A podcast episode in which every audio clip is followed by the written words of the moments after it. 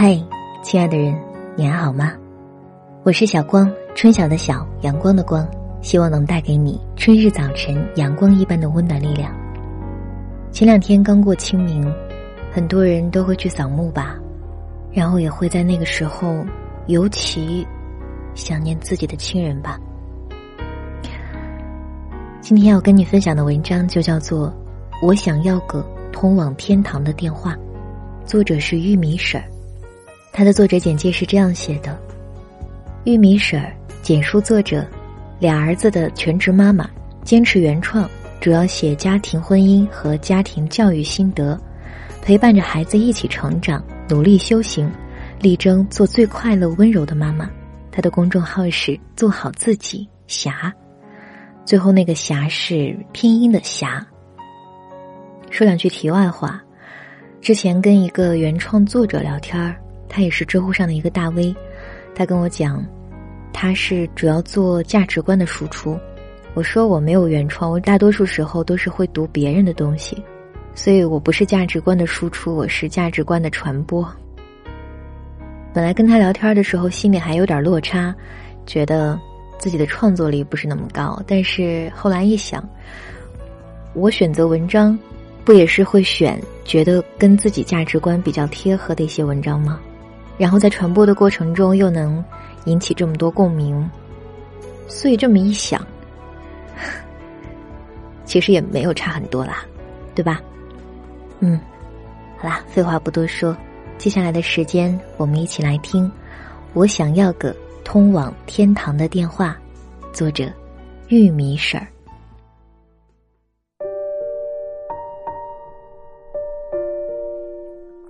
妈妈。我想您了，真的很想看看您。这是朋友毛毛今早在动车上发的一条朋友圈。清明节到了，他独自一人回去，看长眠在泥土之下的妈妈。两年前，毛毛的妈妈得胃癌去世，他最后悔的就是在妈妈健康的时候，母女俩的关系。处于一次次的争吵，一次次的和解中。从读书到恋爱，再到结婚生子，毛毛的所作所为与母亲的期待，一直背道而驰。是典型的亲情间的相爱相杀。养儿方知父母恩，直到毛毛有了自己的孩子后。他才发现，自己和女儿的对话方式，就是当年的妈妈和自己。你看别人家的小孩你怎么就是说不听？你到底想怎样？他每天都在跟女儿重复这些话，说第一遍女儿忍了，第二遍烦了，第三遍时女儿就火气噌的上来，控制不住了。我就想按照自己的方式过我的人生，怎么啦？毛毛说：“这句话太熟悉了，那是记忆里自己对妈妈说的最多的一句话。曾经为了这句话，他和妈妈势不两立；现在，又因为这句话，又和女儿相爱相杀。”父母子女一场，为什么总是不顾一切的吵到尽头呢？毛毛一直自责懂事的太迟。四十年的母女情，真正最好的，却是在母亲临死之前的三个月里，在送妈妈上山的路上，她依靠在丈夫的肩膀上，一直在重复一句话：“我好想照顾我的妈妈。”好想好好的爱他，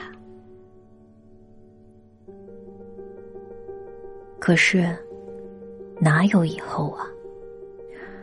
有时候，人懂事，并非是在经历错误后的醒悟，还有被无私包容呵护的感触。年轻时，稍遇不顺心，就喜欢把一切推到父母身上，责怪他们。因为怪自己太累了，又不能随便去责怪外人。父母，恰好是最好欺负的。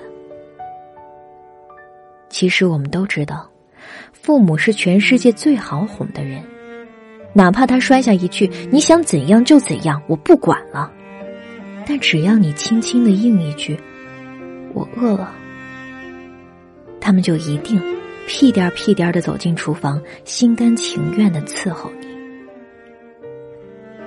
直到有一天你说饿了，厨房里却再没有那个身影时。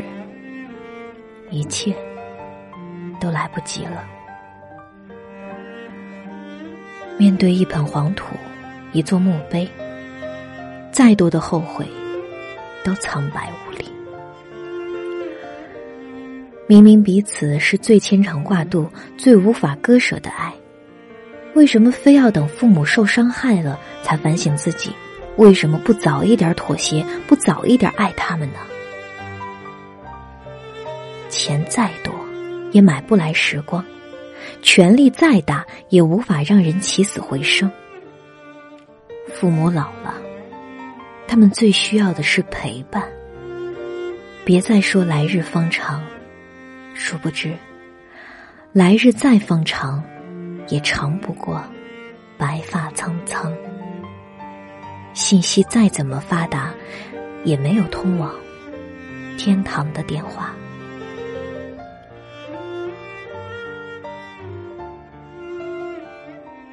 我父亲离开我已经二十多年了。他离开时，我才刚满十五岁。记忆中的他，总喜欢和母亲吵架，对我们姐弟三人也没有像其他父亲一样疼爱。他总是喜欢抱着别人家的孩子逗和玩儿，却很少关心我们。时间。是一位最强烈的催化剂，他会帮你记住走过的路、爱过的人，还会帮你淡化岁月中的伤和恨。当我成为母亲后，每次儿子生病，我都特别心疼。那一刻，我仿佛看到了父亲。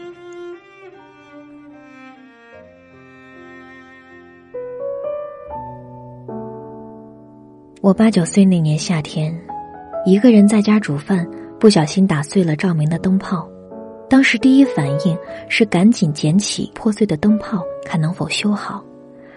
结果被电触倒在地。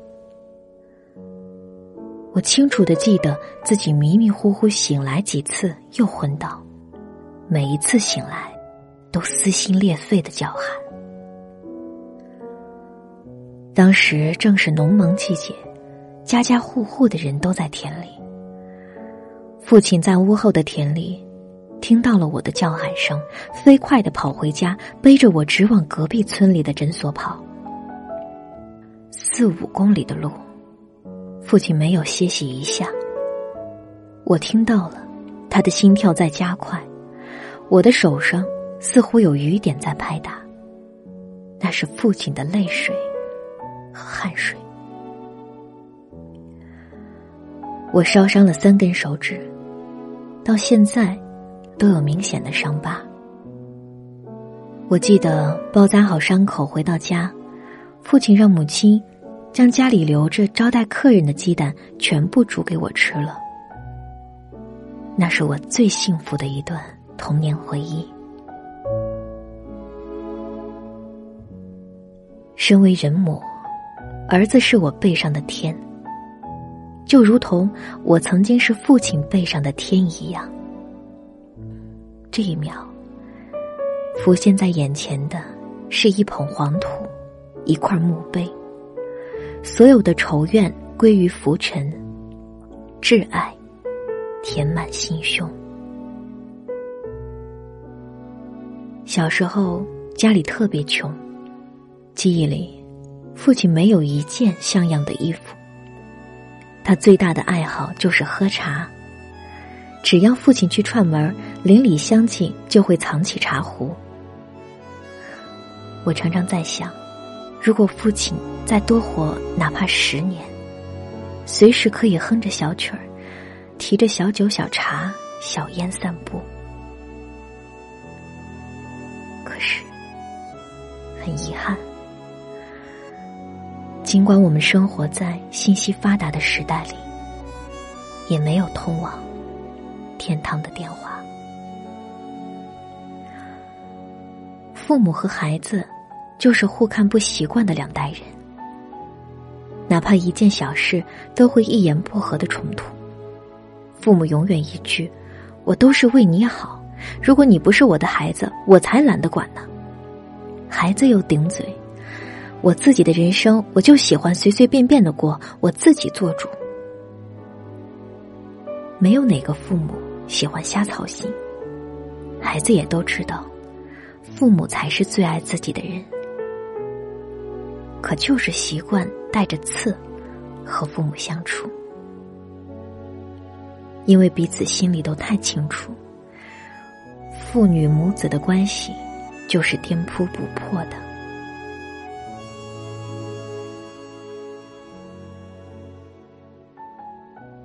前年回去老家，有一次，先生正和同学聊得热火朝天。公公一通电话打来，还不回来？都几点了？虽然电话没开免提，那震耳的声音大家都听见了。所有人开始劝先生赶紧回去。当时先生的脸色很难看，回到家又被公公当头大吼：“如果下次回来还要去见那些猪朋狗友，就别回来了。”先生属于非常孝顺和理解父母的人，虽然很不高兴，但也没有反驳父亲，直接去睡觉了。老年人有老年人的固执，他们认为现在的社会就是物质的社会，如果你混得一般，哪有人理你？说同学会其实就是攀比会，而年轻人有年轻人的社交思想，他们觉得。同学情，相对是最纯洁的，最没有利益的。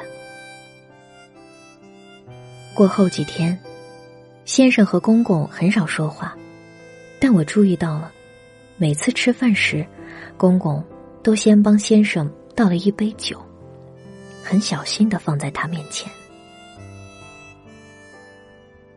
这个微小的举动，让先生很心疼。他说。如果在二十年前出现这种事情，那必须自己先道歉。多希望爸爸还是那个说一不二、强势的一家之主，而不是像现在这样，好像一个犯错的孩子，主动妥协、示弱。当父母越来越像孩子时，我们才感觉到恐惧、不知所措。很多时候，都是在一瞬间的觉悟。父母真的老了，他们早就需要我们了。信息再发达，也没有通往天堂的电话。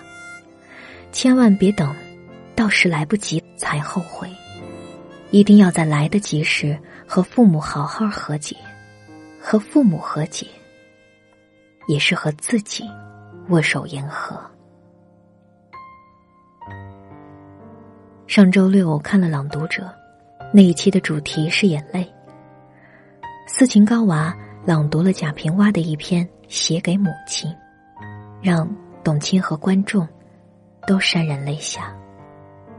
文中写道：“三年里，我一直有个奇怪的想法，就是觉得我妈没有死。”而且还觉得我妈自己也不以为她就死了。常说，人死如睡，可睡的人是知道要睡去，睡在了床上，却并不知道在什么时候睡着的呀。三年以前，我没打喷嚏，总要说一句：“这是谁想我呀？”我妈爱说笑，就接茬说：“谁想来？妈想来。这三年里，我的喷嚏尤其多，往往错过吃饭时间，熬夜太久，就要打喷嚏。喷嚏一打，便想到我妈了，认定是我妈还在牵挂我嘞。当母亲与我们告别。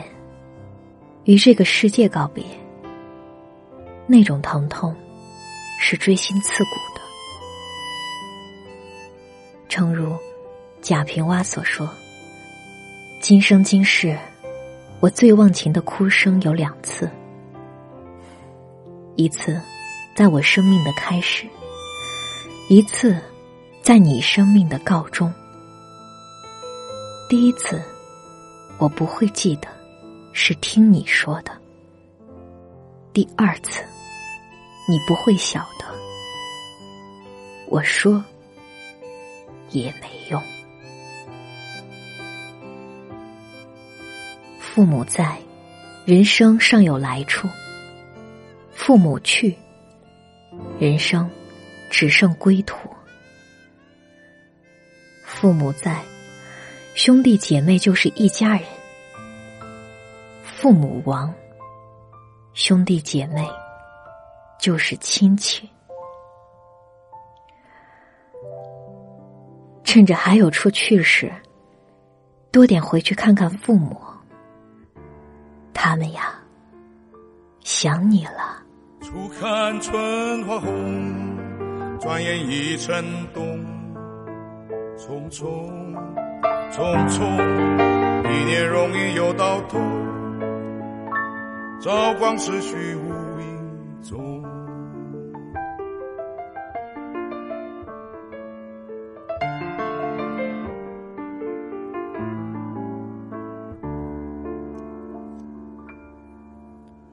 人生本有尽，宇宙永无穷，匆匆匆匆，总是为后人乘凉，要学我们老祖宗。有好多人在后台跟我说，我的声音听着让人想入睡。对啊，我自己做节目的时候，我都会觉得困。而且有很多奶奶呀、阿姨呀，这些年龄大的人，听着我的声音睡，特别好助眠。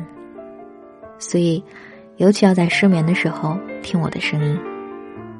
这篇文章，除了怀念自己亡故的父母，还有讲到。父母与子女的相处，其实很奇怪哦。中国式的亲子关系很很不一样，他们对孩子的批评总比赞美多，说别跟我犟，比我想听听你的想法是什么要多。所以，中国式家庭里专制、压抑、逃避、传统要更多一些。但这并不妨碍，大多数父母啊，一辈子勤劳、朴实、善良、能干，也不妨碍他们在任何时刻都会用全身的爱去保护孩子，还有孩子的孩子。好啦，今天就到这儿了。喜欢我声音的话，点击阅读原文到我的声音 APP 上去关注我、订阅我。还有我的公众号“小光长相守”，就能听到更多其他声音啦。晚安，亲爱的人，好梦。